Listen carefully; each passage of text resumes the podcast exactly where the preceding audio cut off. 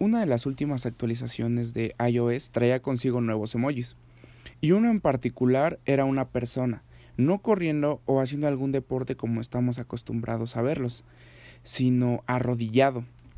Sé que Apple lo hizo tal vez con otro significado, pero lo que ha representado para mí y el sentido que ha tomado en mi vida en estos días, me gustaría platicártelo.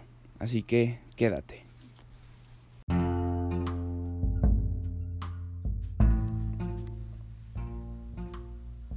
Me pasaba que sentía la vida de los otros funcionando muy bien y siempre me alegraba y me alegro mucho por todos. Pero antes sentía que la mía comparación de los demás no iba bien. Yo pensaba, todos exponen su éxito y su felicidad, todos están logrando algo importante menos yo. A pesar de cada esfuerzo la vida no mejoraba. Entonces es cuando comienzas a preguntarte si hay algo mal contigo que está provocando ese estancamiento constante. La razón por la que nos podemos llegar a sentir así es porque estamos comparándonos. Comparamos nuestro proceso y los tiempos que Dios ha puesto en nuestra vida con el proceso y vida de los otros.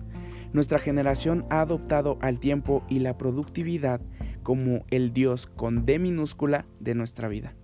Medimos el éxito personal con el desempeño. Por ese motivo nos sentimos cansados todo el tiempo. Pensamos en la vida como una carrera interminable donde solo una persona puede conseguir llegar a la meta. ¿Qué tal si te detienes un momento?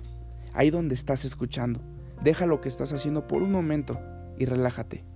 Piensa, ¿puedes dejar de correr intentando arrebasar a alguien más y escuchar la voz de Dios?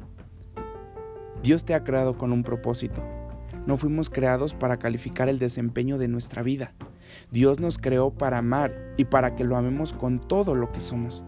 No caigamos en la trampa de que el amor de Dios es condicionado por el número de logros que tengamos.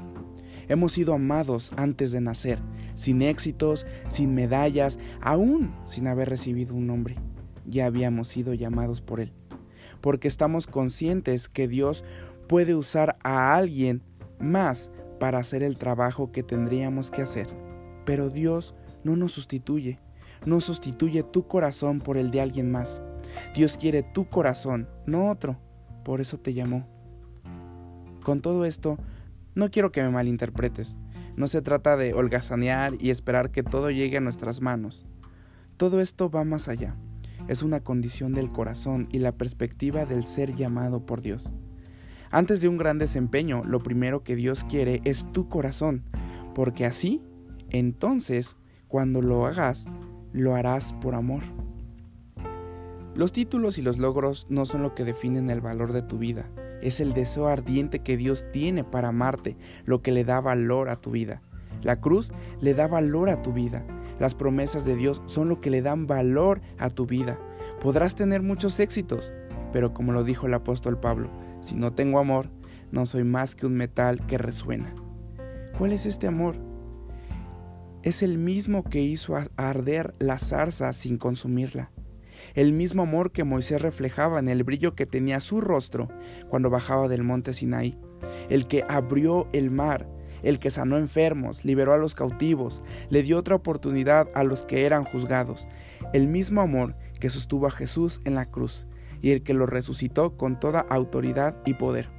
Eso es lo que hace que vivir valga la pena.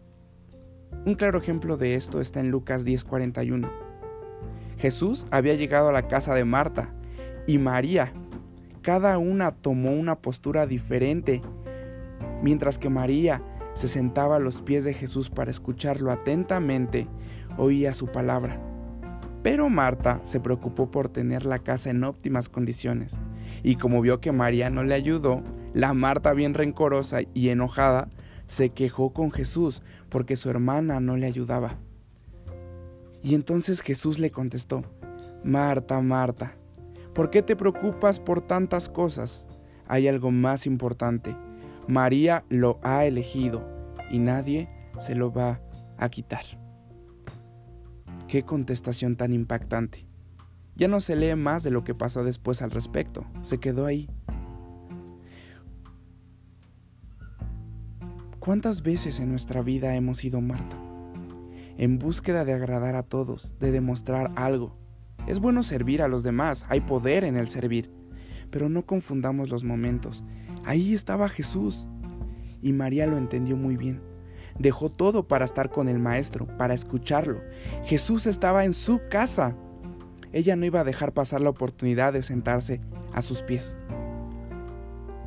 Que tus quehaceres diarios no dejen de lado al Maestro que está ahí esperándote. Esa es la postura que me lleva al ver a este emoji de rodillas. Esa constante condición del corazón de estar a los pies del Maestro. Más allá de la acción física, la postura del corazón. Estás tan lleno de actividades en la escuela, en los planes familiares, el trabajo, los amigos, los compromisos por cumplir, que te olvidas que el Maestro está en tu corazón esperándote. No cabe duda que Dios es tan bueno. Cuando ya no puedes más, cuando te encuentras tan saturado de tus estándares, voltea tu mirada. Jesús está ahí. Te dice, hey, nunca me he ido. Aquí estoy. Aunque tú no has estado, he permanecido fiel. Ven, siéntate conmigo.